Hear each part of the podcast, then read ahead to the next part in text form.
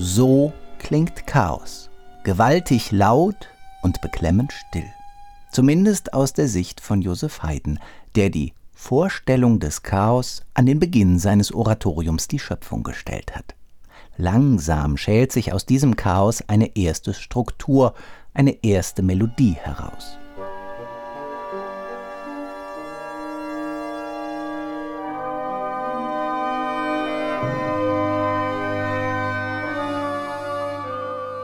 Hans-Christoph Rademann und die Gechinger Kantorei beschönigen in ihrer neuen Aufnahme nichts. Es gelingt ihnen, die Pole dieser Musik so zu vereinen, dass man als Hörerin, als Hörer das Gefühl hat, hier wird ein Tor aufgestoßen. Man muss nur hindurchgehen.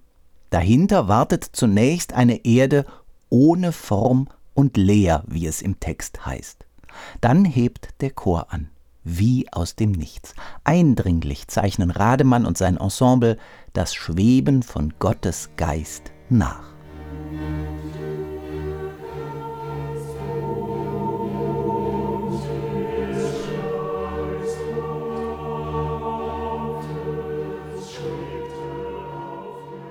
Wenn es dann heißt, es werde Licht, wird dieser Moment zu einer existenziellen Erfahrung.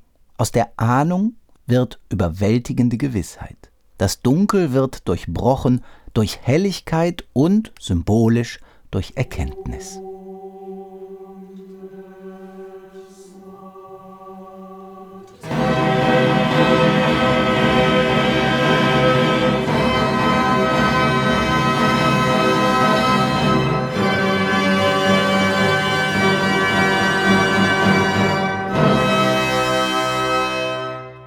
Haydns Oratorium handelt, in Anlehnung an die Bibel, von der Entstehung der Welt.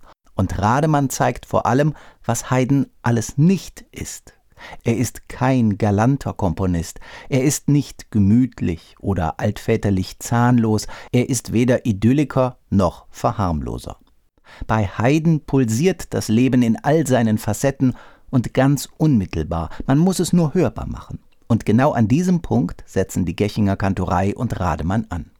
Wenn der Chor dazu auffordert, Lobgesang erschallen zu lassen, wählt Haydn die denkbar trockenste musikalische Form, die Fuge. Gleichzeitig aber füllt er diese Form mit so viel Leben, Zuversicht und Freude, dass das spröde formale Gerüst dahinter verblasst. Denn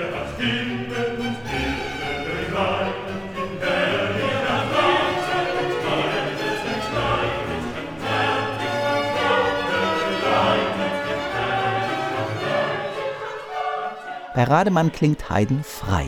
Frei von Dogmen und Ideologien der Aufführungspraxis, frei von Verharmlosung und frei von Übertreibungen, auch bei der Wahl der Tempi.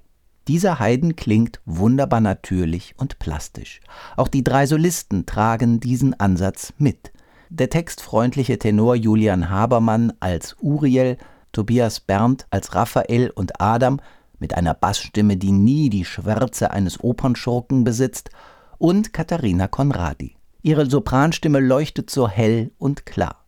Nahtlos verbindet sie Melodiebögen miteinander und baut ganz organisch die kleinen Verzierungen ein.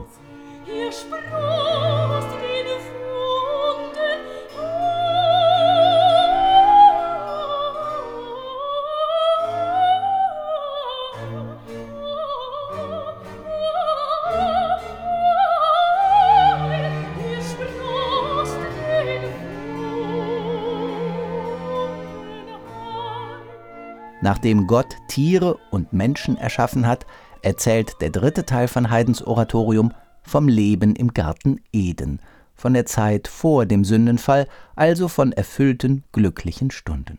Musikalisch gesehen sind damit auch die dramatischen Momente passé.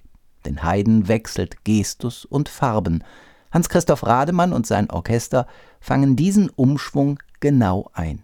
Ihre Botschaft in diesem Paradies mit dem neu erschaffenen Menschen dominieren Schönheit und Harmonie.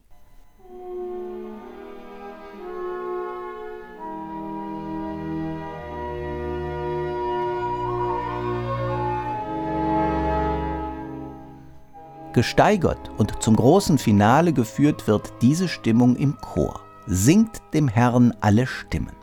Wieder komponiert Haydn eine Fuge, Lobpreis paart sich mit Festlichkeit. Erneut bilden Chor und Orchester mit den drei Solisten eine Einheit. Schlusspunkt eine Aufnahme, die von großer Geschlossenheit lebt und von der genauen Lesart des Dirigenten. Er legt viele Details frei und spiegelt den Geist dieser Musik mit Prägnanz und natürlicher Wärme gleichermaßen. Musik